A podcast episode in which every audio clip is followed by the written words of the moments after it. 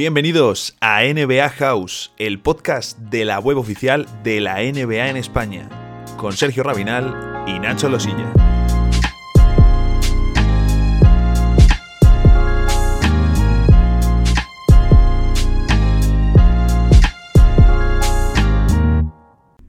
Estamos de vuelta una semana más para comentar los playoffs de la NBA que se cobran varias víctimas en las semifinales de conferencia, en especial, fuera del caso de Brooklyn Nets, muy tocados por las lesiones, poquito lo mismo con Denver Nuggets y el caso de Jamal Murray, tenemos eh, tanto a Utah Jazz como a Philadelphia 76ers, equipos que han caído, desde luego, no de la mejor manera. Así que, además de esto, tenemos, por supuesto, nuestras secciones habituales. Vamos allá.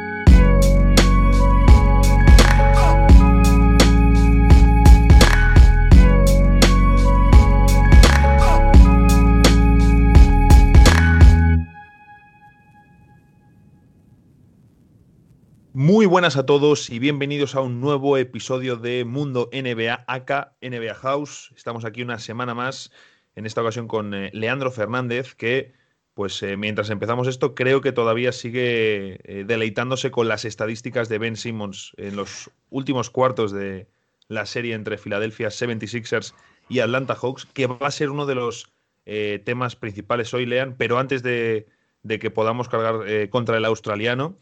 Em, hay que comenzar eh, hablando de los focos que tenemos ahora mismo activos. Y, bueno, evidentemente ahí me gusta mucho que vayamos a hablar de los Phoenix Suns que siguen vivos después de haberse cargado a los Denver Nuggets de Facundo Campazo. Eh, Phoenix Suns, el principal candidato al título, ¿quieres decir? ¿O no? Sí, sí, efectivamente, esos. Ah, muy bien, muy bien, muy bien. Me gusta que, asumas la candidatura de tus queridos Phoenix Suns. Eh, sí, la última vez que hablamos eh, estábamos hablando de una serie viva todavía entre Phoenix y Denver, pero bueno, Phoenix demostró por qué eh, es, yo creo que puede ser uno de los principales candidatos al título. Si no lo es, es porque todavía está con vida Giannis ante tu cumpo. pero desde el juego no tiene absolutamente nada que envidiarle. Probablemente sea el equipo que mejor ha jugado y está jugando en estos playoffs. Y es un equipo que viene de exponer por completo las limitaciones que tenía Denver. ¿sí? O sea, Denver, hasta la elección de Jamal Murray, probablemente em, tenía una chance real de, aspirar a un campeonato. Así lo creían los protagonistas. De hecho, lo, dijeron después de la, del final de temporada, en las atenciones a los medios y demás. Pero la lesión de Jamal Murray trastocó todos los planes y lo que hizo, en efecto, dominó Em, fue generar un techo muy claro del equipo que ya al haber pasado la primera ronda era una victoria para Denver. Pero bueno, cuando te enfrentas a un equipo completamente superior y que sabe exponerte, pasa lo que pasa, que se ve una diferencia enorme en el campo y eso fue lo que se vio en las semifinales. Pero bueno, la cuestión es que Denver ya es una historia del pasado en estos playoffs, después de una temporada bastante positiva. Eh, incluso Malone decía que era una temporada más positiva que la anterior, habiendo llegado a finales de conferencia que por el contexto se entiende, ¿no? Por las dificultades de la temporada, las lesiones, los cambios en el equipo y demás. Eh, pero la cuestión es que hoy Phoenix es un clarísimo finalista de conferencia, que está en ventaja en esas finales de conferencia, que para mí es favorito en esas finales de conferencia y tiene argumentos de sobra para soñar en grande. Bueno, pues eh, mientras estamos eh, grabando, que es por la noche del martes en, en Madrid, si no me equivoco, por la tarde en Argentina, en torno a las 4 o 5 de la tarde, van surgiendo novedades del equipo de Estados Unidos que después comentaremos, eh, porque ya sabemos que se pone en marcha dentro de poco. También vamos a hablar luego un poquito de, Denver Nuggets eh, tras su eliminación. Eh, retomando el tema de cómo tenemos ahora mismo los, las eliminatorias que están vivas, por comentar los focos de playoffs, cuando estéis escuchando el podcast ya se habrá jugado el segundo partido de la serie entre Phoenix y Clippers, que de nuevo... arriba Phoenix, ¿no?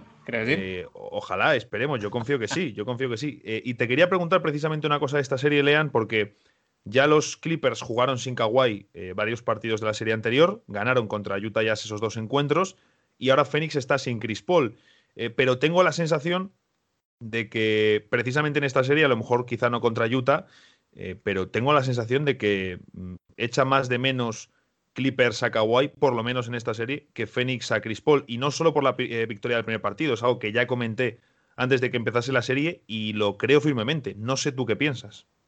Coincido, coincido absolutamente. A ver, me parece que el primer partido fue muy, muy gráfico de esa situación.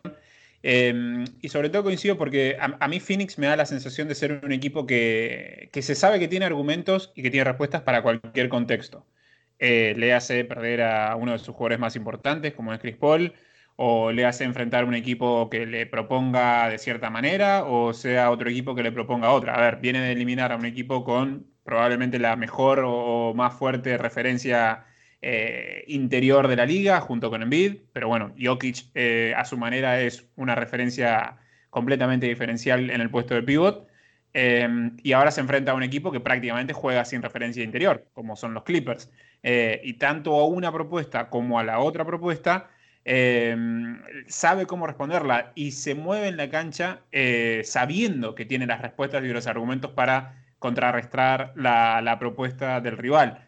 Em, que demuestra un poco no solo la, versatilidad y las opciones que tiene el plantel de Monty Williams, eso está muy claro, sino también la confianza. A ver, Phoenix es hoy un equipo que, juega con confianza y que juega con un ánimo de superioridad, pero bien visto, porque hay equipos que se creen superiores, pero por ahí desde, una cuestión eh, egocéntrica o, de ego y demás, eh, pero hay equipos que se sienten superiores porque su juego lo argumenta de esa manera.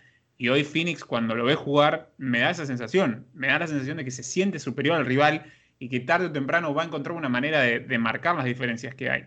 Em, así que nada, eh, toda esa bola es lo que hace que, cuando te sacan a un jugador importante, como es en este caso Chris Paul, no te resientas. A ver, obviamente que ayuda un montón que tengas a un Devin Booker que está en estado de gracia, que está en el mejor momento de su carrera y que está en el, momento que él quería llegar, que era demostrar en los playoffs eh, todo lo que vale y probablemente eh, enterrar críticas que ha recibido en el pasado con lo del jugador vacío, de números vacíos y demás. Está en el momento justo, eh, no solo de su juego, sino también de personalidad y de, ganas de demostrar.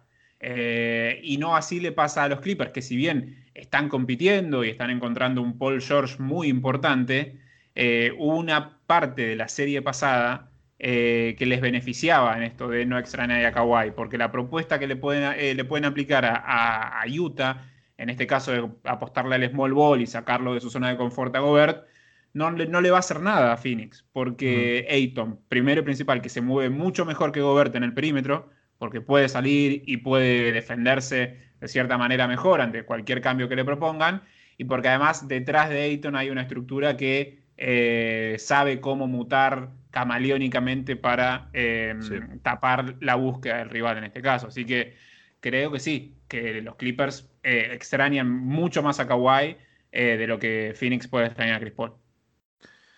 De hecho, creo que está la doble diferencia, ¿no? Porque Utah, mm, creo, luego lo vamos a tocar en la parte de qué le falta a Utah, pero Utah, por ejemplo, no tiene perfiles defensivos en el alero como puedan ser Michael Bridges o, o Jay Crowder y le falta movilidad a Ayton, ¿no? Entonces, ya lo dijo Paul George tras el primer partido, eh, sin decir directamente Gobert, pero dijo que ya Ayton representaba una amenaza mucho más seria para ellos, tanto por su movilidad como por su finalización cerca del aro. Eh, en un, y dijo algo así como, eh, es mejor que otros, o, es mejor, o dijo, es diferente, sin querer decir mejor, que a otros grandes que nos hayamos enfrentado. Es decir, ahí el, tirito que le, le, dejó Paul George a, Gobert. Eh, sin CP3 ni, ni Kawhi, eh, lean, eh, para que cuando la gente se levante y vea, y vea cómo ha terminado, ¿tú crees que se va a dar el 2-0 o que viajamos a Los Ángeles con el 1-1 y los Clippers robando la ventaja de campo? no, me parece que va la, serie va a ir 2-0 a favor de Phoenix a, Los Ángeles. Sobre todo porque también hay una cuestión de desgaste. Porque no es lo mismo jugar arriba de 40 minutos jugadores como Paul George jugadores como Marquis Morris, que está tocado, porque eh, terminó con, una eh, cierta molestia en la rodilla en el juego 1. jugar. Mm. Claro. Eh, y los Clippers no solo vienen de arrastre de una serie larga y, desgastante contra Utah, sino que vienen de, hacer siete partidos contra Dallas también en la primera ronda y volviendo desde atrás. No solo con el desgaste físico que te demanda revertir una serie, sino también con el desgaste emocional de encontrarte eh, en desventaja 0-2, después de encontrarte en desventaja 2-3, y lo mismo pasa en las semifinales. Entonces hay una carga eh, física mucho más grande en los Clippers que en Phoenix. Phoenix llegó al inicio de esta serie con una semana de, descanso. Eh, entonces, me parece que hay varios factores, físico, emocional y de juego sobre todo, que hacen que, Phoenix sea claramente superior y, que sea el favorito en esta serie. Así que, a ver, tendría que pasar algo muy, muy extraño, creo, em, como para que Phoenix deje pasar esta chance. Eh, sobre todo porque está con confianza. Eh, ese es el tema, que se muestra muy superior. Eh, no solo desde el juego, sino desde lo, desde lo, visual, desde el semblante. Eh, y ahí es donde creo que no van a dejar pasar una chance de estar 2-0, sobre todo porque el equipo sabe que tampoco tiene, no es que son los Lakers del año pasado o Golden, State Warriors de, hace un par de años, donde sabías que por ahí fallabas en un partido y podías compensarlo. Acá Phoenix sabe que siendo incluso superior no, no le sobra nada, porque está jugando con, sin Chris Paul y no sabes si Chris Paul va a volver al próximo partido. Entonces, por ahí, salir medio liviano o medio débil eh, te genera que pierdas un partido que te pone uno a uno, que la serie se traslada a otro lado y no sabes si vas a tener a Chris Paul en el otro partido y por ahí lo perdés y te encontrás 2-1 y cambia toda la dinámica. Entonces, es el momento de Phoenix para aprovechar y para poner una ventaja importante en la serie y sobre todo por una ventaja que si bien los Clippers la vivieron, porque la vivieron en la primera ronda y porque la vivieron también en las semifinales, no es lo mismo eh, recibir un 0-2 eh, en la primera ronda cuando recién estás comenzando que volver a recibirlo por tercera vez. Porque ya decís otra vez 0-2, volver a, remontar, volver a estar casi sin margen y demás, es una carga que se suma. Entonces Phoenix hoy está ante un partido trascendental para establecer una diferencia que puede ser determinante en la serie. De hecho, ningún equipo en la historia de la liga ha ganado el título eh, perdiendo el primer partido de las tres primeras series. Es decir, ya les pasó contra Dallas, les pasó en eh, semifinales contra Utah y les ha vuelto a pasar. Eh, si se meten en las finales, no sé si era que no había ganado nunca el título que no había alcanzado nunca las finales, pero desde luego sería algo, algo inédito. por ejemplo, vimos también, relacionado con el tema del descanso, minutos a de Marcus Cousins, que no sé cuántos minutos va a tener en la serie. Eh, bueno, el otro día una rotación. Debería tener cero. Debería tener cero. Esa es la cosa, porque es cierto que hizo puntos, pero entonces Fénix responde con el small ball y, les hacía mucho daño en defensa. Es un jugador eh, injugable. En defensa no, no, puede estar en cancha casi. Por algo es un jugador de fondo de la rotación, prácticamente afuera de la rotación. Y contra un equipo inteligente no puede jugar. Sí, le anota, anota, tiene ese pasaje de 7, 9 puntos, pero esos 7, 9 puntos que mete, o 11, terminan siendo más nocivos que, beneficiosos para los Clippers. Porque te, primero, lo seguís teniendo en cancha y, seguir teniéndolo en cancha es una completa debilidad. Porque, o sea, o salís empatado o salís perdiendo de, esos minutos, incluso con él metiendo 11 o 9 o los que, te, los que puede meter. Porque sinceramente en defensa es un jugador lento. Eh, a ver, si nunca fue un gran jugador defensivo Cousins, ¿por qué lo va a hacer ahora después de dos graves lesiones encima y de prácticamente no jugar un año? No, va. No, lo va a hacer. No lo va a hacer. No va. Entonces, eh, a ver, beneficio para Phoenix que termine jugando. Y, eso que el otro día aún así dio puntos. Mm, estuvo bastante inspirado, un 2 más 1, le hizo ese gran mate a Saric, pero claro, aún así te estaba restando. Es decir, eh, tiene que hacer muchísimo en ataque y aún así te sigue dejando esa sensación. Eh, y sí que me gustó, es cierto que los Clippers son un equipo que está tirando más de la mitad de sus tiros desde el triple, eh, se han ido completamente a eso desde, el, desde que meten el ultra small ball, pero el otro día hacen un gran trabajo los Suns de eh, evitar camino al aro. Defendieron muy bien, cambiando los bloqueos, y es cierto que Paul George tuvo una primera parte sensacional, pero en el momento que no le entraron los triples, eh, no tenía camino al aro y cuando se acabaron los triples de Paul George, eh, pues se le acabó la, dinamita al jugador en el, en el Game One. Así que por ahí un gran trabajo de Fénix eh, cerrando el aro, que, bueno, veremos cómo sigue en este segundo partido. Y te quiero preguntar, en esa serie entre Bucks y Hawks, Atlanta la gran revelación, llegan a las finales haciendo unos grandes playoffs, pero no me, bueno, creo que a lo mejor coincides, me queda más sensación de pecheo de Filadelfia en las semifinales que, que de, o sea, muchísimo mérito Atlanta, está siendo un equipo revelación, pero mm, sigo con esa sensación de pecheo de Filadelfia, de que podrían haber ganado la serie ya no con un Ben Simmons eh, superior que tire tal, sino con que hubiesen cambiado un par de cositas y quizá Atlanta ya contra Milwaukee eh, no le va a dar.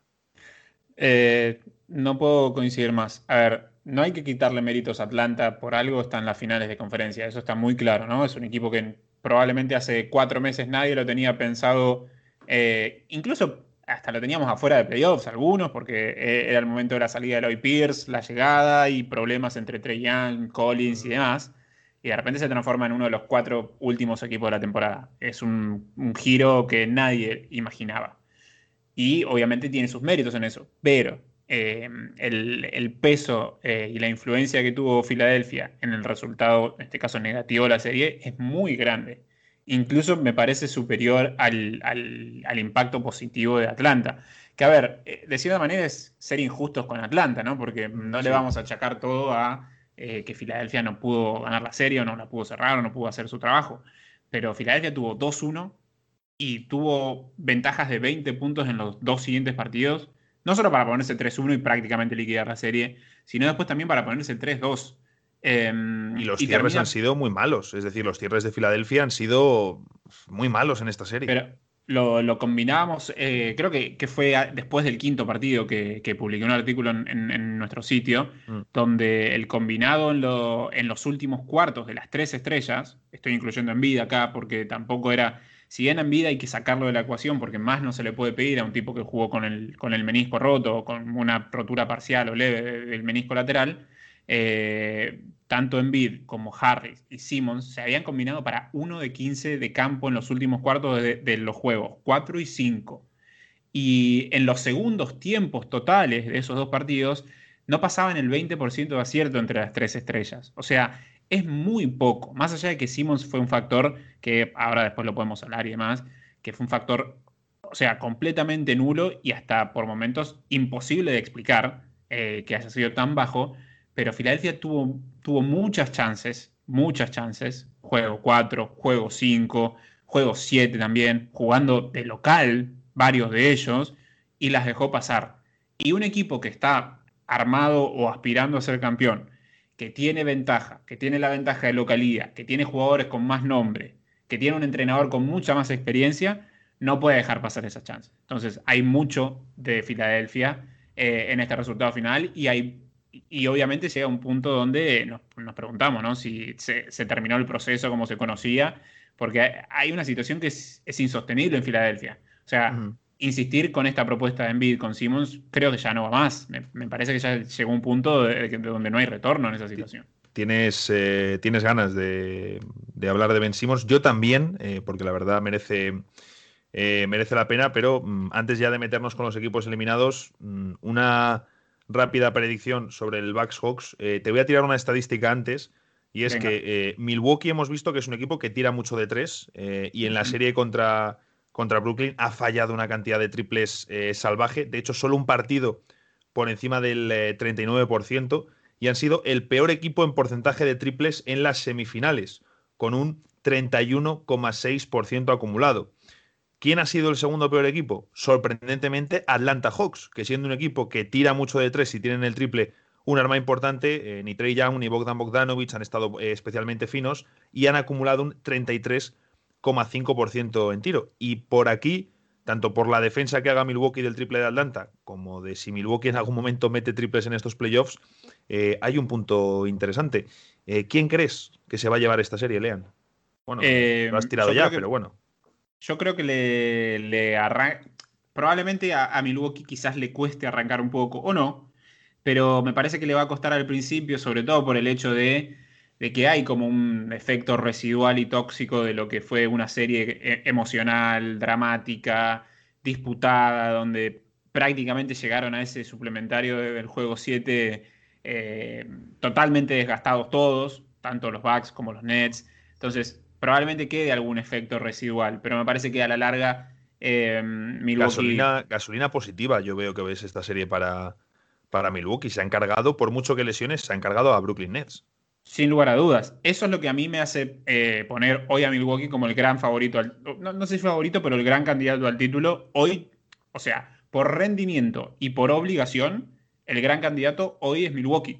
Porque Milwaukee sacó y con, muchísima, con muchísimos méritos al, favorito de todos. Es cierto, está matizado por las lesiones de, de James Harden y de Kyrie Irving pero había que pasarlo. Sobre todo había que pasar a un equipo que estaba jugando con el mejor jugador del mundo en ese momento, como era Kevin Durant, Y no solo eh, con ese cartel, sino jugando como tal. Porque Durant ha tenido una serie realmente increíble. Ya lo hemos hablado en podcast pasado de lo que era Durant y de lo que estaba haciendo a dos años de la lesión y demás.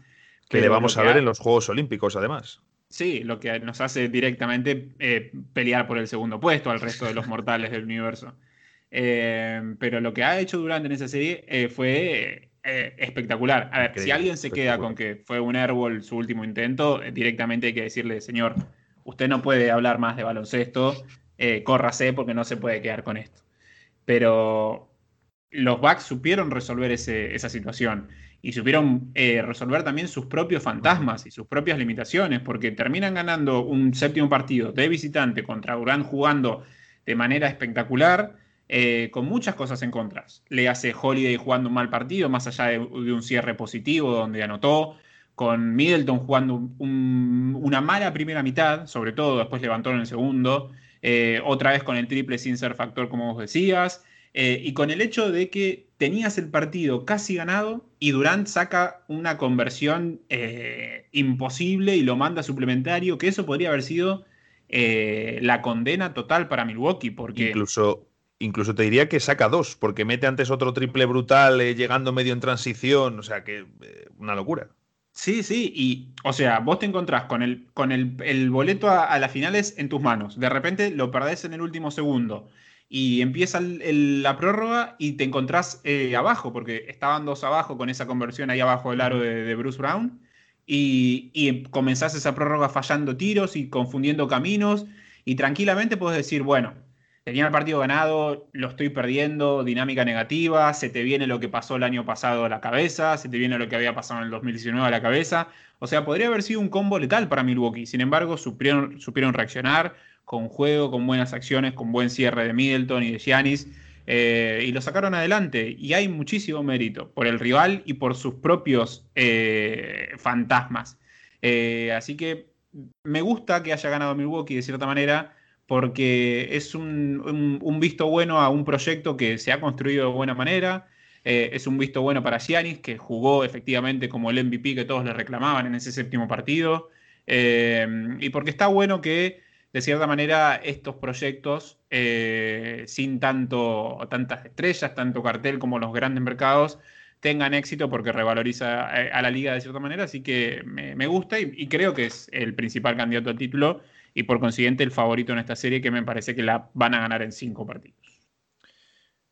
Pues ahí queda ese 4-1 que dice Lean. Eh, yo iba a poner también, eh, cuando, cuando me tocaba, bueno, en la, mm, previa de, la serie que tenemos en la web, eh, todos los compañeros también han puesto 4-1 y como también pensaba que iban a ganar los Milwaukee Bucks, pues he puesto 4-2 por no repetir y que tuviésemos 4-4-1, pero unanimidad en la redacción de NBA en castellano, con pues todo el mundo pensando que va a ser una serie relativamente cómoda para Milwaukee. Veremos si nos eh, colamos o no.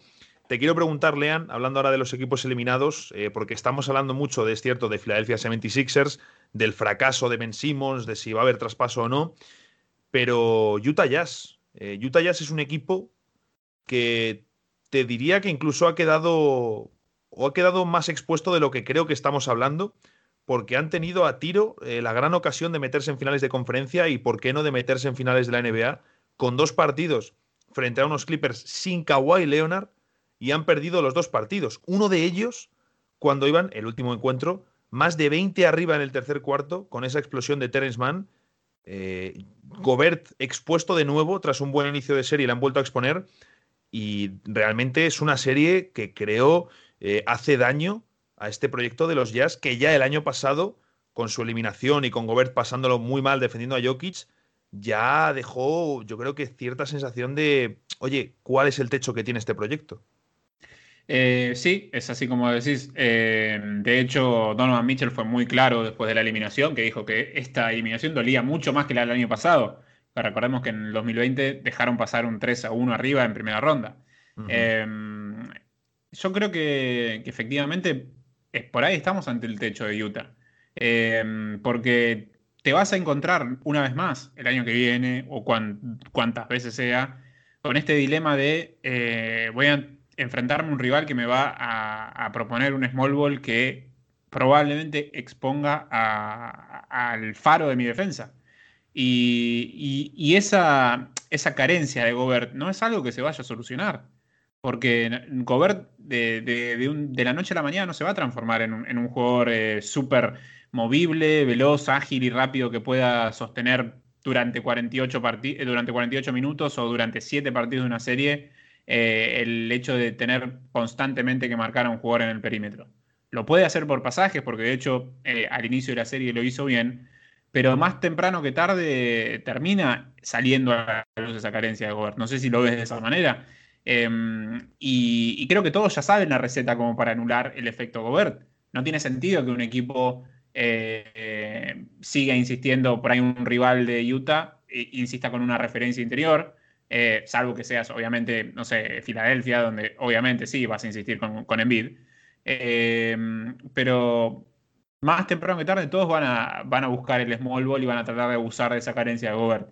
Y el problema para Utah es que no tiene ningún tipo de variantes, porque no tiene otro. Primero, porque tampoco, tampoco lo haría, ¿sabes? Si, si tuviera un 5 eh, confiable y movible en el banco, ¿cuánto tiempo le puede sacar a Gobert? Puede sacar 20 minutos, pero no, no veo a Snyder repartiendo 20 y 20 o 24 y 24. Y sobre todo, Lean, que al final eh, Rudy Gobert, eh, que ahora mismo tiene 28, va a hacer 29 años en... Eh, bueno, de hecho, hace 29 años este mes, no hablamos de un jugador joven, la próxima temporada empieza ya la mega extensión que firmó y va a cobrar 35 millones la siguiente temporada, la siguiente más de 38, la siguiente 41, la siguiente casi 44 y la última, cuando vaya a cumplir 34 años, Rudy Gobert va a cobrar 46 millones y medio de dólares. ¿Puede Utah Jazz mm, ir a por el título o ser candidato real mientras Rudy Gobert tiene estos problemas y cobra este salario? Eh, es una grandísima pregunta. Es una grandísima pregunta. Y yo creo que no, porque si tu segunda referencia eh, o tu, el segundo jugador más importante de tu equipo, eh, desde el contrato y desde el nombre en sí, eh, tiene esta carencia en el momento más importante de la temporada, eh, entonces la respuesta es muy simple. Eh, es lo mismo que le preguntaron a, Doc Rivers ayer después de la eliminación, ¿no? Si Ben Simmons podía ser el base de un equipo aspirante a campeonato y, él dijo que ahora, ahora no lo puedo responder. No, la respuesta clara de Doc Rivers es no, pero simplemente que no la quiso decir. Y probablemente la respuesta a esta pregunta de si Rudy Gobert es la segunda estrella de un equipo aspirante al campeonato, probablemente la respuesta sea no.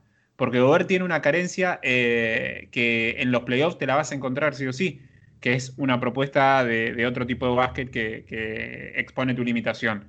Eh, porque históricamente en los últimos años la mayor parte de los campeones siempre han apostado en mayor o menor medida a un small ball. Eh, y te lo vas a encontrar, te lo vas a encontrar indefectiblemente. Entonces tarde o temprano esa carencia va a salir a la luz. el problema es que, bueno, primero, ¿cómo haces para cambiar?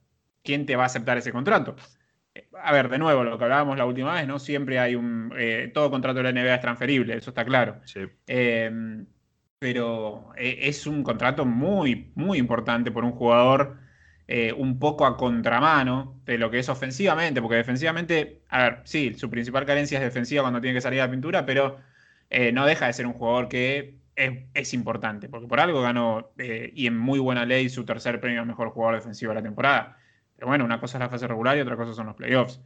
Eh, el problema es que no solo eh, no tiene un recambio confiable atrás, porque Favors no lo es, sino que, como bien vos decías, no tiene aleros defensivos que te permitan eh, maquillar esa carencia que puede llegar a tener Gobert. Porque tampoco es que Ayton es el, el pivot más movible y versátil a la hora de salir a defender el perímetro. El tema a favor de Ayton es que tiene un Crowder que puede cambiar de buena manera, tiene un Cameron Johnson, tiene un Michael Bridges que le pueden, eh, lo pueden ayudar en esa propuesta eh, que tenga el rival.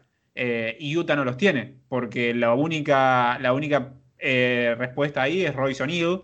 Y, Royce O'Neill creo que está bien como alero, pero tampoco hablamos de un stopper de primer nivel o de un mega especialista. Entonces, yo creo que por ahí van también muchos de los tiros de Utah, que eh, una vez que Gobert sale de, al triple, también es que el resto de defensa se queda expuesta, porque, eh, claro, lo estabas diciendo ahora, Phoenix tiene a Crowder, que es un tipo que a lo mejor da esa garra que a Ayton le falta, y Ayton está ahora, pues, eh, defendiendo bien, cerrando bien, a Jokic le hizo un buen trabajo, pero no es un tipo aguerrido. Pero eso sí lo es Crowder. Recordemos Crowder que jugó dos series de playoff con Utah Jazz antes de que el equipo decidiese ir en otra dirección.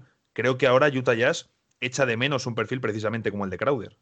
Sí, sí, sí, sin lugar a dudas. Eh, no los tiene, porque el, otro que es Niang, no, no vas a ser campeón con George Niang, perdón, Niang, te, te, respetamos como jugador, pero no vas a... Está bien, es, un jugador de rotación.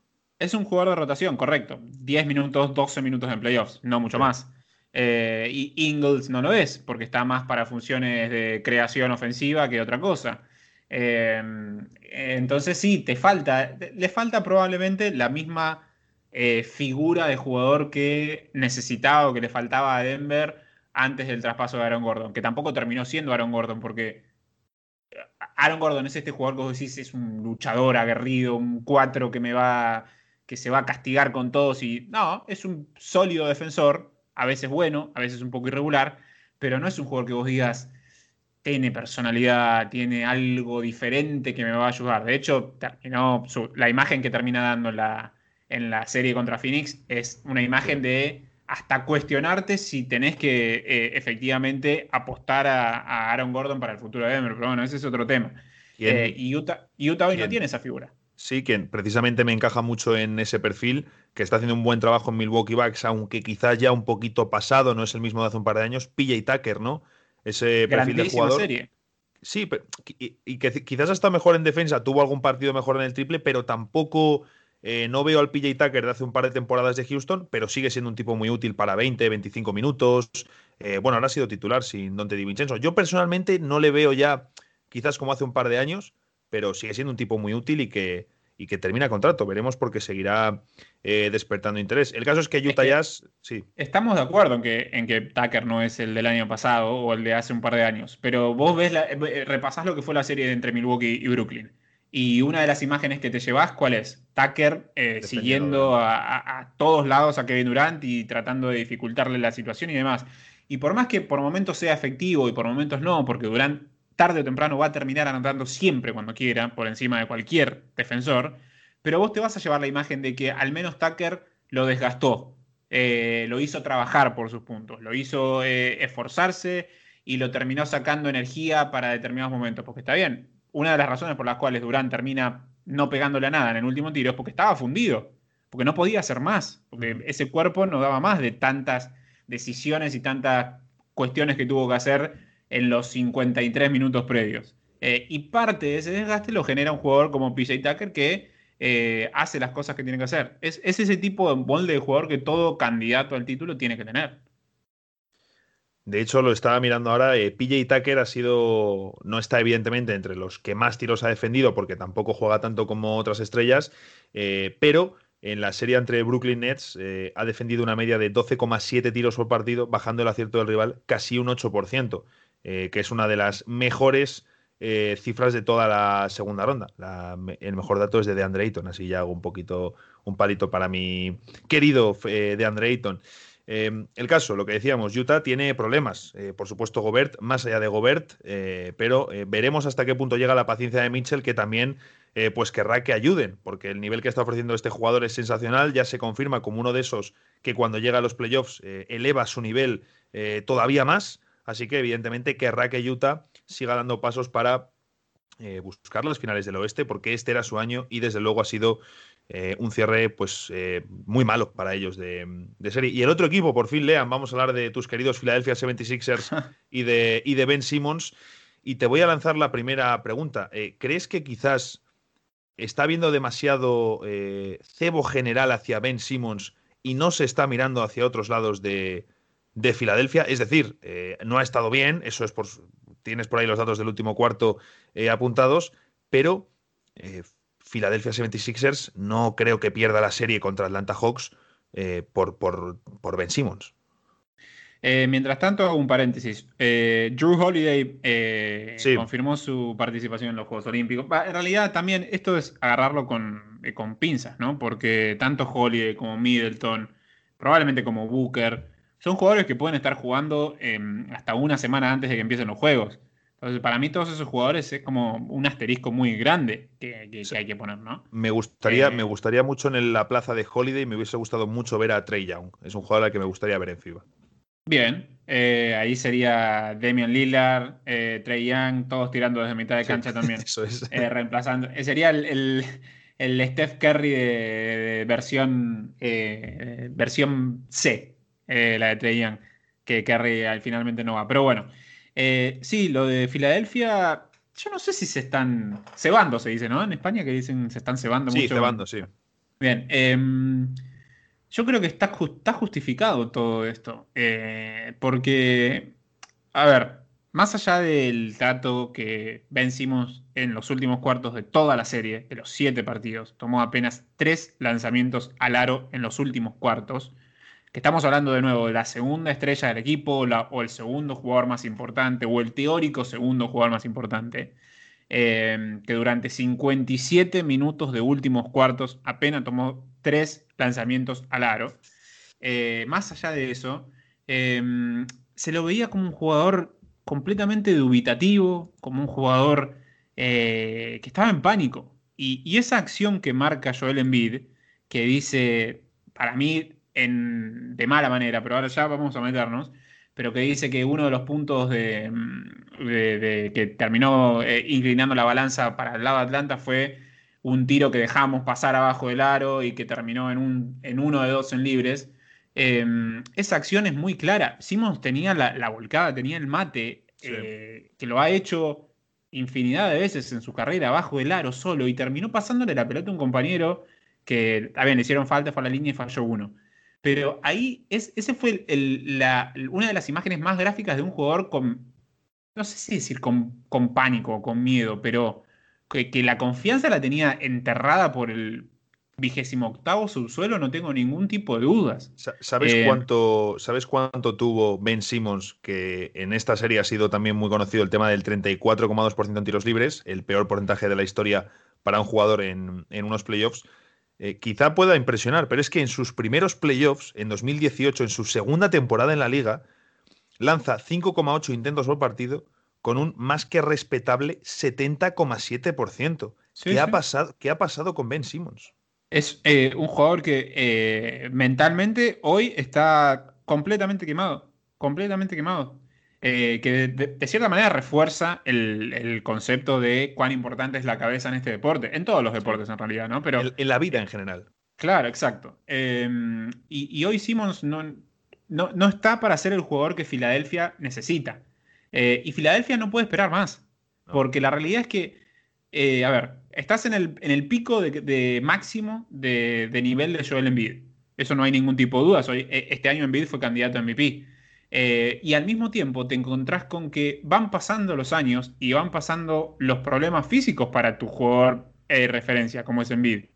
Porque históricamente fue un jugador que, propenso a lesiones desde el inicio de su carrera y lo sigue siendo ahora. De hecho, jugó con con el menisco roto, como decíamos. Em, y más pasa el tiempo, peor va a ser esa situación. Porque no es que Embiid se va a ir poniendo más sano con el correr de los años. Todo lo contrario. Entonces, si vos seguís dejando pasar tiempo y seguís apostando a algo que no va, y seguís algo, eh, eh, apostando a algo que hasta los propios protagonistas te dan a entender que no va. Porque si Doug River realmente confiara en Ben Simmons, cuando le hicieron esa pregunta, hubiese dicho, sí, Ben Simmons es un jugador, es, es el base para un equipo de campeonato, o quiero que sea el base para un equipo de campeonato. No hubiese respondido, y hoy no te lo puedo decir. Eh, o incluso también, eh, si Joel Embiid confiara en Ben Simmons, no hubiese dicho, y bueno, empezamos a perder porque Simmons dejó pasar una volcada. Más menos. Obviamente que después también eh, en esa frase dijo otras acciones y una suya y demás. pero, dijo esa jugada, dijo eso. Claro, pero y un buen líder, y acá es donde vengo también a, darle mi parte de responsabilidad a Embiid, un buen líder no dice esas cosas, por más caliente que estés. A ver, Nikola Jokic, después creo que fue después del segundo partido contra Phoenix, o el primero, no me acuerdo cuál, el segundo, que termina con un triple doble, treinta y pico de puntos y demás. Sí, es cuando hace el, eh, el 35-15-10 o el 35, no, 35-20-10. Sí, e, exacto. Eh, después de ese partido, él dijo, no, fue mi culpa. O sea, ¿qué más se le puede pedir a Nikola Jokic después de hacer una línea estadística histórica, después de ser claramente el mejor jugador de ese equipo de ese día? Eh, nada. Claro, estaba muy solo. Y él, y él lo que dijo fue, no, fue mi culpa, jugué mal. O sea, comparemos el, tipo de liderazgo y el tipo de personalidad de un tipo como Nikola Jokic que dice eso, cargándose la responsabilidad del equipo como tiene que ser, comparémosla con lo que hace Joel Embiid, que está bien, podría estar recaliente y perdió el partido y perdió la serie y se quedó afuera y su compañero jugó mal y demás, pero no, no, un líder no dice, y bueno, perdimos porque mi compañero no tiró al aro. No, bueno, guardátela, esa crítica, decíselo en el vestuario, decíselo en la cara, che, aprendí a tirar al aro, pasate todo el verano tirando tiros libres, hacer lo que sea, pero tenés que venir de una manera diferente. Pero no salgas cinco minutos después de la eliminación a decir, y eh, el partido empezó a perderse cuando mi compañero dejó pasar una volcada.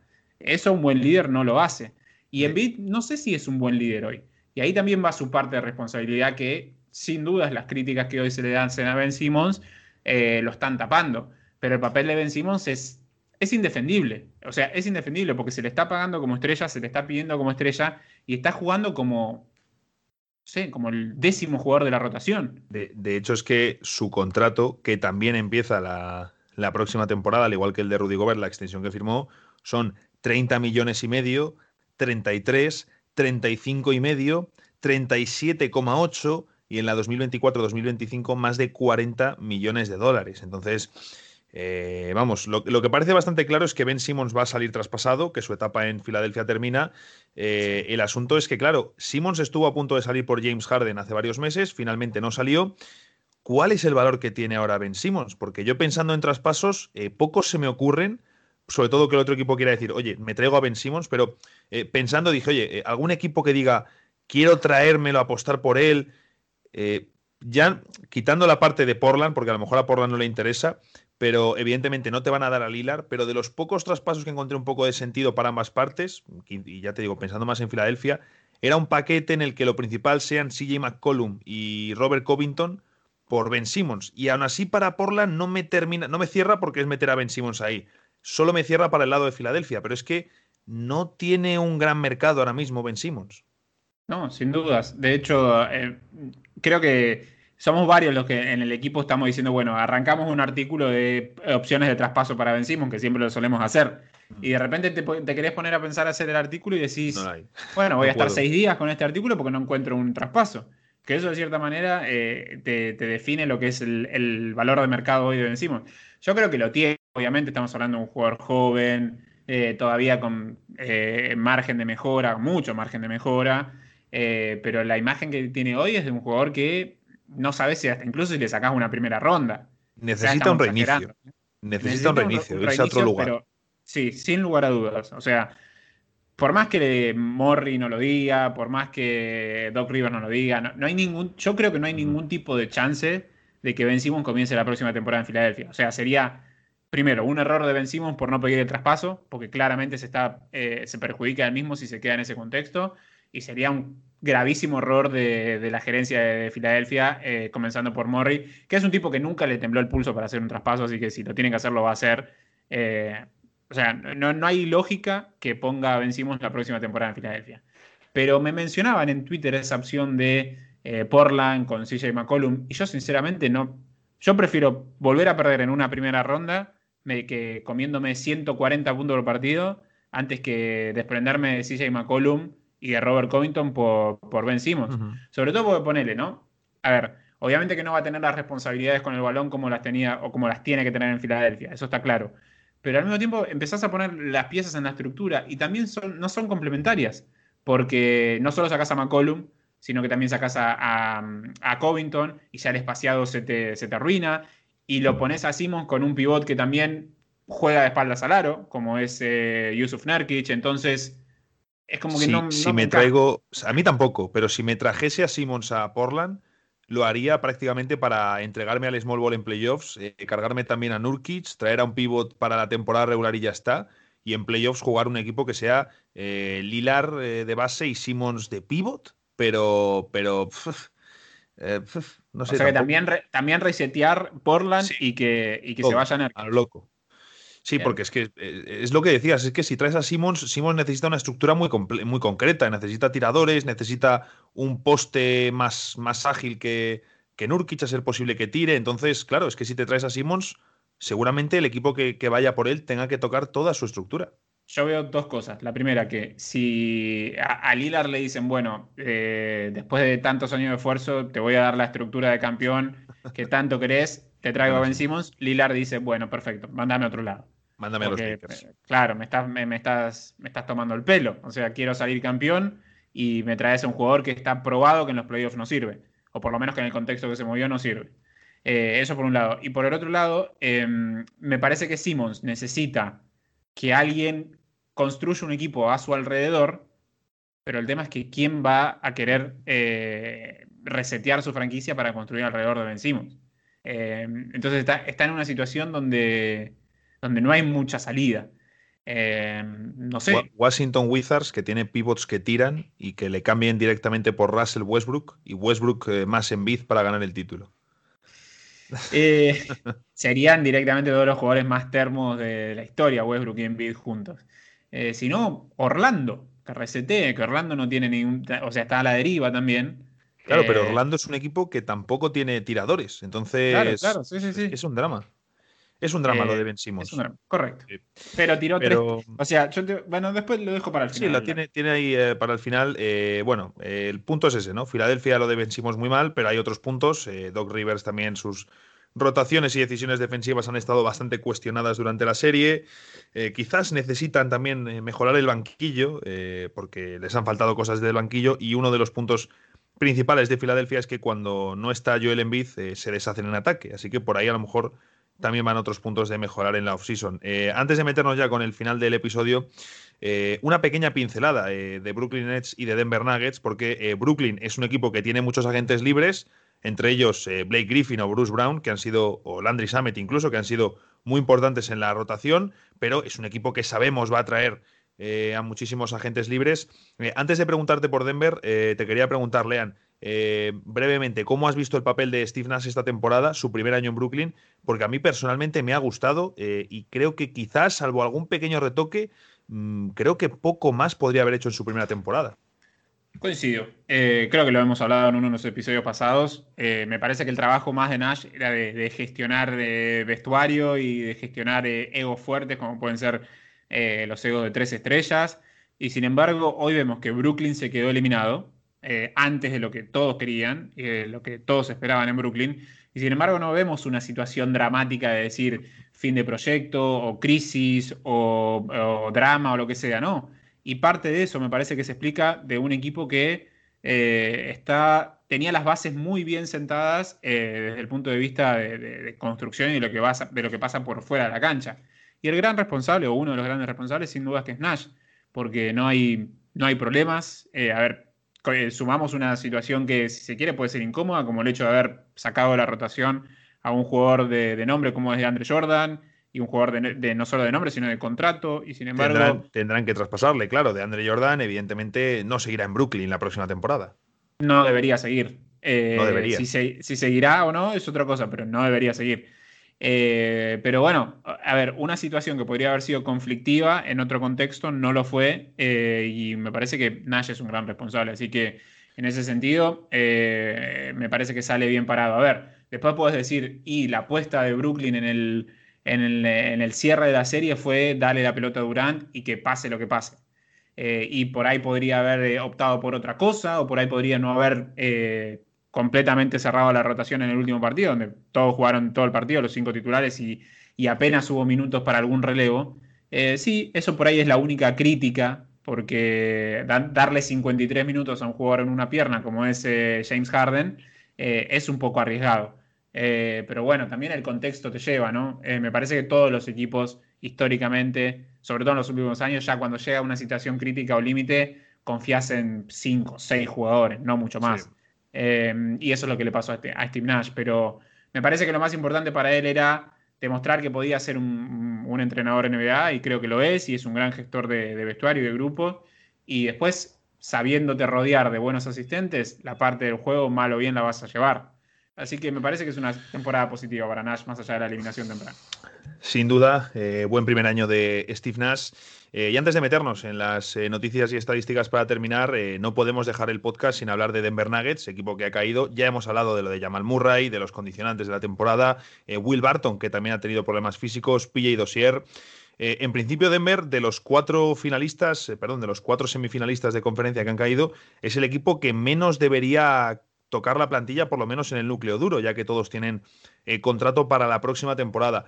Em, también para los seguidores argentinos que están pendientes del equipo de Facundo Campazo, eh, ¿por dónde crees que deben ir los tiros eh, en la off-season de Denver Nuggets? ¿Algún perfil en especial? ¿Algún tipo de jugador que deban incorporar para sus playoffs ya de 2022? Sí, eh, especialistas defensivos y sobre todo aleros. ¿sí? O sea, esta perfil que tanto valorábamos y ponderábamos de los Crowder, de los Bridges, de los Cameron Johnson, que hoy están haciendo a Phoenix eh, uno de los potenciales candidatos a finales de la NBA. Eh, es lo que le venía faltando antes del traspaso de Aaron Gordon a Denver y es lo que le siguió faltando de cierta manera en los playoffs, más allá de que avanzaron una ronda y demás. Em, creo que ese es el perfil y me parece que eh, más allá de que el núcleo duro vuelve con contrato, hay una situación ahí a resolver por, con Will Barton sobre todo, porque Barton tiene opción de jugador, si mal no recuerdo, y probablemente sea uno de los fusibles de decir, necesito una mano más que se sume a Murray cuando vuelva sano, que se sume a Montemorris, que se sume a Michael Porter Jr., eh, o necesito invertir ese dinero que, que, tiene Barton en su contrato en otro tipo de jugador más, más de equipo, más complementario, más de rol y menos protagonista. Porque para que Will Barton sea efectivo, necesita la pelota. Y se supone que en un contexto idílico, la pelota la tiene o Jamal Murray, o la tiene Nikola Jokic, o la tiene Michael Porter Jr. Eh, entonces por ahí es más necesario un perfil complementario y de obrero que un perfil protagonista como puede ser Will Barton. Estamos hablando de un jugador que siempre dice que tiene que ser titular eh, en todo tipo de contexto. Eh, entonces, si me preguntás qué variante debería ser Denver, eh, debería ser por ese lado. No por una cuestión de, mérito de Barton. A ver, en Argentina fue fuertemente criticado, sobre todo al principio de la temporada, porque los que por ahí no conocían tanto al equipo se encontraron con un jugador súper demandante de la pelota que le sacaba eh, minutos o protagonismo o pelota al mimado de todos en el país como era Facundo. Em, pero eh, lo digo desde el punto de vista de configuración de plantel de, de Denver, que me parecía a principio de temporada que estaba un poco desbalanceado y que no cambió mucho la situación. Después ya en el final, con tantos problemas de lesiones, eh, termina siendo más complicado decir qué corresponde o qué no corresponde. Pero yo creo que Denver tiene que buscar una variante por ahí. Y si no se puede, bueno, eh, usar excepciones salariales o mínimos o lo que sea para, para este tipo de jugadores.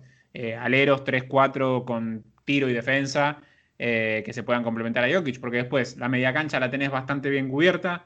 Murray, Monte, Facu eh, probablemente quieran renovar a Rivers porque cayó bien en el equipo y porque, más allá de su mal cierre contra Phoenix, eh, ha dado algunas respuestas, sobre todo en la, primera ronda contra Portland. Y después el juego interior también lo tenés de cierta manera eh, resuelto. Quizás tenés que buscar un 5 más, en una figura bien de 5 que le pueda dar minutos de descanso de calidad a Jokic, porque Magui no lo era, porque no lo tuvo en ninguna parte de la temporada, porque Millsap ya tampoco te va a sumar mucho. Eh, así que ahí está, en buscar un 5 de relevo eh, y creo que después perfiles defensivos en las alas. Ese deberían ser los retoques de, Denver. Nos eh, metemos en la parte de noticias. vamos a comentar brevemente lo que sabemos hasta ahora del Team USA, que mm, es posible que, la verdad, cuando escuchéis esto, hayan salido nuevos jugadores. Así que para ello eh, os recomiendo un artículo que tenemos que vamos actualizando eh, y es muy sencillo porque si buscáis en Google Estados Unidos Tokio 2021, Estados Unidos Juegos Olímpicos Tokio, eh, diferentes combinaciones así de palabras clave, os va a aparecer entre las primeras posiciones pues un artículo donde vamos a ir actualizando, como digo, todo lo que vaya saliendo y cuál es la plantilla de jugadores comprometidos ya de forma oficial con Estados Unidos. Lo decía Lean durante el episodio, se ha caído Chris Paul, se ha tirado del, eh, del barco en una guerrilla que hemos tenido ahí entre Donovan Mitchell, uy, perdón, entre Donovan Mitchell, entre Adrián Wojnarowski y Sam Charania, pero tenemos confirmados, eh, bueno, también está fuera Stephen Curry, que no va a ir, tampoco Donovan Mitchell. Tenemos confirmados ahora mismo a Damian Lillard, James Harden y Drew Holiday Como bases, Devin Booker y Bradley Bill. Como escoltas, Jason Tatum, Kevin Durant y Chris Middleton en las salas. Y el juego interior, Draymond Green, Bama de Bayo, Kevin Love. Leandro, Kevin Love está vivo. Eh, un tipo que en sus últimas tres temporadas ha jugado el 45% de los partidos, 103 de 226, va a estar en los juegos y mi apuesta es que va a estar allí. Eh, le ha pedido, no sé, habrá sobornado a Colangelo para meterse en la lista de los juegos y tratar de convencer a algún jugador, quizás a alguien de los Nets, oye, a ver si podéis apañar algún traspaso, sacarme de Cleveland. Eh, yo creo que va a hacer un poco de, de conversaciones sobre su futuro Kevin Love a Estados Unidos, porque si no, no entiendo eh, la elección del jugador, la verdad, me cuesta. Sí, sí, a ver, si la definición de un seleccionado es los 12 mejores jugadores de ese país, claramente no, desde, lo básico de la definición no aplica Kevin Love. Eh, pero bueno, Estados Unidos se puede dar estos, lujos de llevar, no sé, 10 jugadores, sobre todo si llega a estos jugadores de calibre, eh, que va a seguir siendo el principal favorito. Me parece que ya cuando sumás a la ecuación Kevin Durant, James Harden, que va a estar sano, se supone, Demian Lillard, mm. ya ahí el resto, el resto tiene que pensar en, hacer una buena primera fase para evitarlo en, el primer cruce, eh, o sea, en cuartos de final.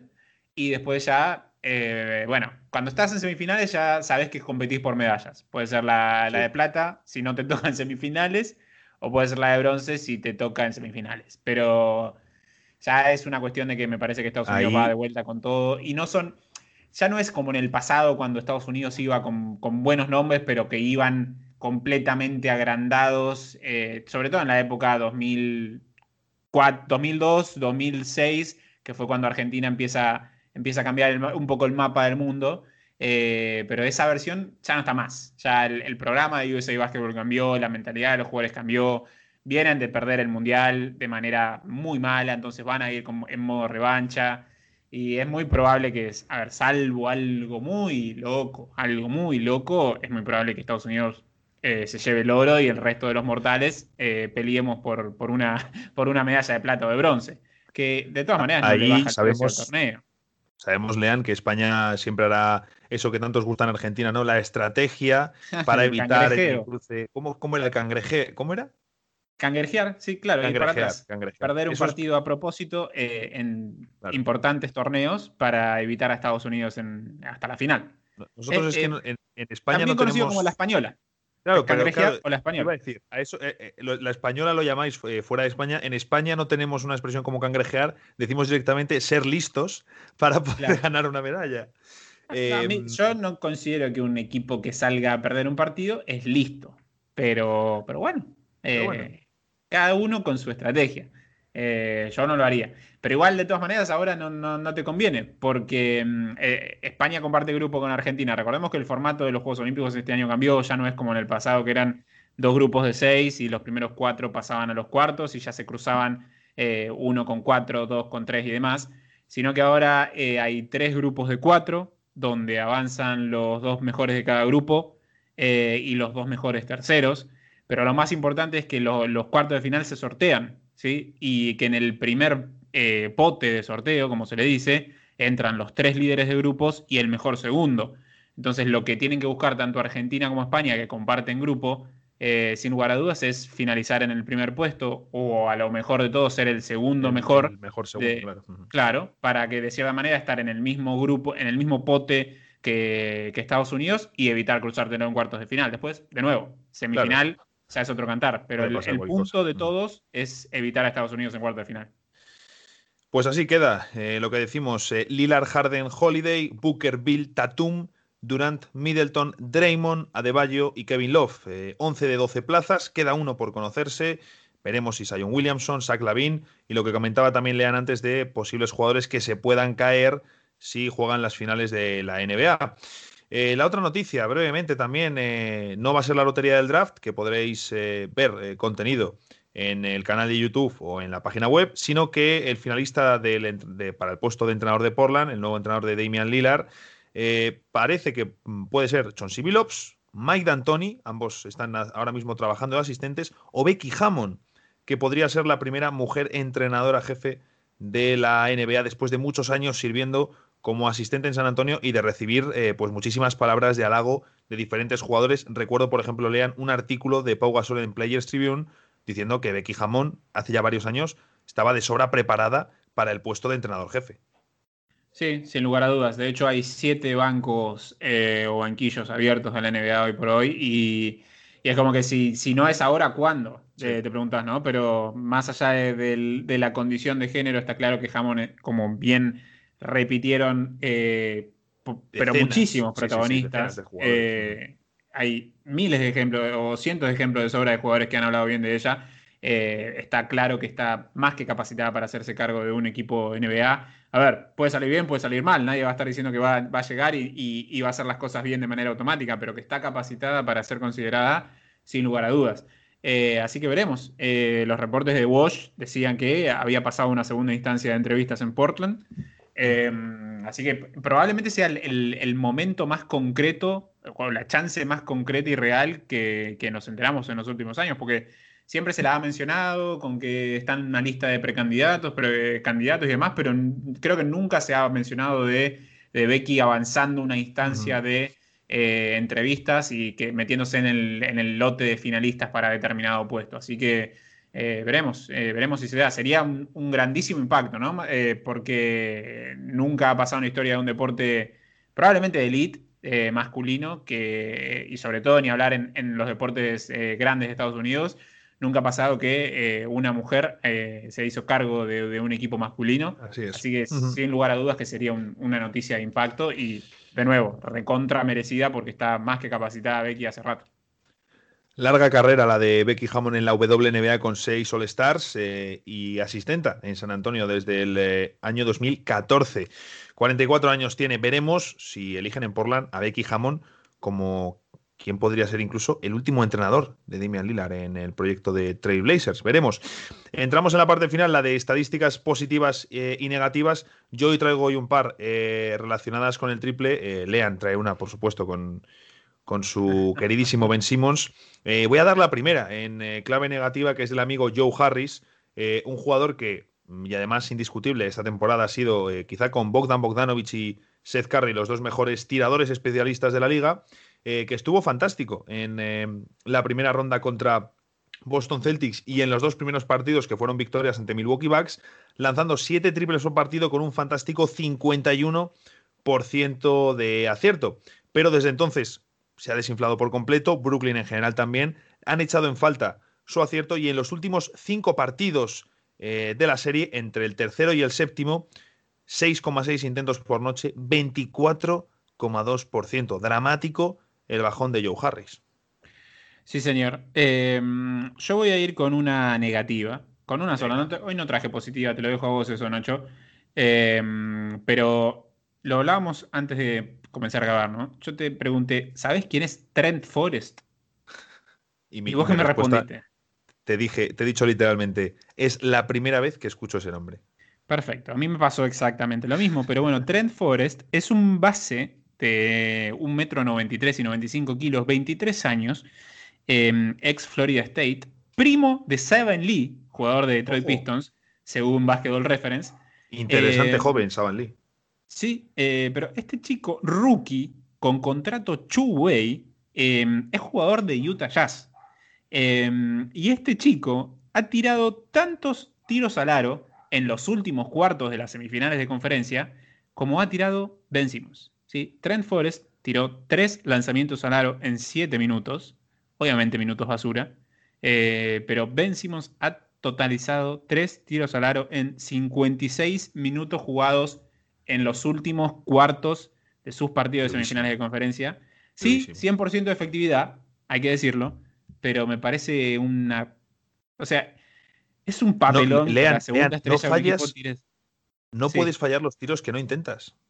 Es correcto, es correcto. Pero no puedo concebir que, que Ben Simmons sea apenas haya tirado tres tiros al aro en los últimos cuartos de los partidos de semifinales de conferencia. Eh, a su favor, voy a decir que tiró 45% en libres en los últimos cuartos, lo cual, oh. si miramos que terminó apenas por arriba del 30 en la serie y en los playoffs, es una buena marca. Vamos, vamos a ver hasta qué punto estamos sacando un 45% en libres como algo positivo para un jugador. Claro, eh, eso también lo define. Pero bueno, eh, nada, me, llamó, me llama todavía poderosamente la atención la versión eh, de pánico de Ben Simmons en los últimos cuartos. Terminó con ocho asistencias en los últimos cuartos, cuatro pérdidas, o sea que tampoco fue diferencial creando. Sí, algunos pueden decir, bueno, defendió bien a Trey Young, defendió a Bogdanovich, es muy bueno defendiendo, todo bien, pero no puedo entender nunca jamás en la vida que un jugador eh, que se supone que es la segunda estrella de un equipo termine tomando tres tiros al aro en el tramo decisivo de los partidos, eh, habiendo jugado 56 minutos. Así que lo lamento, Ben Simmons, pero Trent Forrest tiene tantos tiros como vos en estos playoffs. Muy duro, muy feo lo de eh, Ben Simmons. Eh, yo traigo un par de estadísticas sobre Jay Crowder, que he estado esta tarde escribiendo sobre él, un jugador que gana importancia como veterano en Phoenix sin Chris Paul, que siempre ha sido de la etiqueta 3D más D que 3, muy inconsistente con el triple. El año pasado, por ejemplo, con Miami en las finales falló muchísimo, pero es cierto que este año con Phoenix está bastante atinado. Va a ser decir esto y empezar a, fallar los triples, pero es cierto que quitando la serie contra Lakers, en la que estuvo menos fino, concretamente los primeros partidos, si cogemos eh, desde el 30 de mayo, es decir, eh, pues algo más de dos semanas de playoffs, eh, poquito más aparte de la segunda ronda, solo hay tres jugadores que mejoren el acierto de Jay Crowder, que son Seth Curry, Damian Lillard, que solo ha disputado dos partidos, y Bojan Bogdanovic. Y es que Crowder está en un 49,1% siendo el jugador de los Suns que más triples intenta por delante de Devin Booker. Y nada, además de esa etiqueta, de esa eh, estadística del triple, traigo otra que me parece interesante sobre el tema defensivo y es que ante Denver Nuggets, porque en defensa Crowder está eh, muy bien en los playoffs, eh, en el cuarto partido que supone la barrida, el 4-0 ante los Nuggets, Crowder terminó con 10 rebotes y 4 tapones, todos ellos además en la primera parte. pues bien, en lo que llevamos de siglo, jugadores de menos de 2 metros que hayan hecho 10 rebotes y 4 tapones en playoffs, Jalen Brown, Kobe Bryant, Meta World Peace y Jay Crowder. Es decir, algo muy poco usual ver a un jugador haciendo este registro y lo cierto es que Crowder eh, está haciendo pues eh, unos grandes playoffs. Eh, Lean, sé que tú, Crowder, siempre comentas el tema de los triples, ¿no? Siempre lo comentas. no sé si, si crees que a partir de... Además es un tipo muy regular. No sé si piensas que a partir de ahora va a empezar a fallarlos o si por primera vez va a hacer unos playoffs donde va a haber más partidos en los que meta triples que partidos en los que falle tantísimos. No, a, ver, yo siempre digo un poco modo de broma, un poco no, que es uno de los jugadores, o el jugador más sobrevalorado de la liga, pero de cierta manera es como que Jay Crowder sin tomar triples como si fuera Stephen Curry no sería Jay Crowder, entonces claro. Eh, de cierta manera le valoro esa confianza que tiene para tirar cualquier tipo de cosa. Tiene una, confianza, tiene una confianza tremenda tirando triples. Ah, Con Miami en las finales era loquísimo. No, no le falta la confianza. Pero una cosa que me molesta, sí, eh, es que por lo menos dos triples por partido que intenta, termina tirándose al piso para simular una falta. Sí, sí, sí. Y probablemente una vez por partido le, eh, le hagan una falta en triple. Que no puedo entender a, los defensores como no le hagas una falta de triple a Jay Crowder, que es el el triplero más inconsistente, uno de los tripleros más inconsistentes de, la liga, entre los que toman un gran volumen de lanzamientos. Eh, pero bueno, nada, lo queremos a Jay Crowder, es clave en, este, en este equipo de, Phoenix Suns. Confiemos que Jay Crowder siga metiendo triples y que el próximo día que grabemos pues podamos celebrar eh, victorias de los Suns y triples de Jay Crowder. Lo dicho, eh, nos escuchamos entonces, disfrutemos de los playoffs y hasta la próxima semana.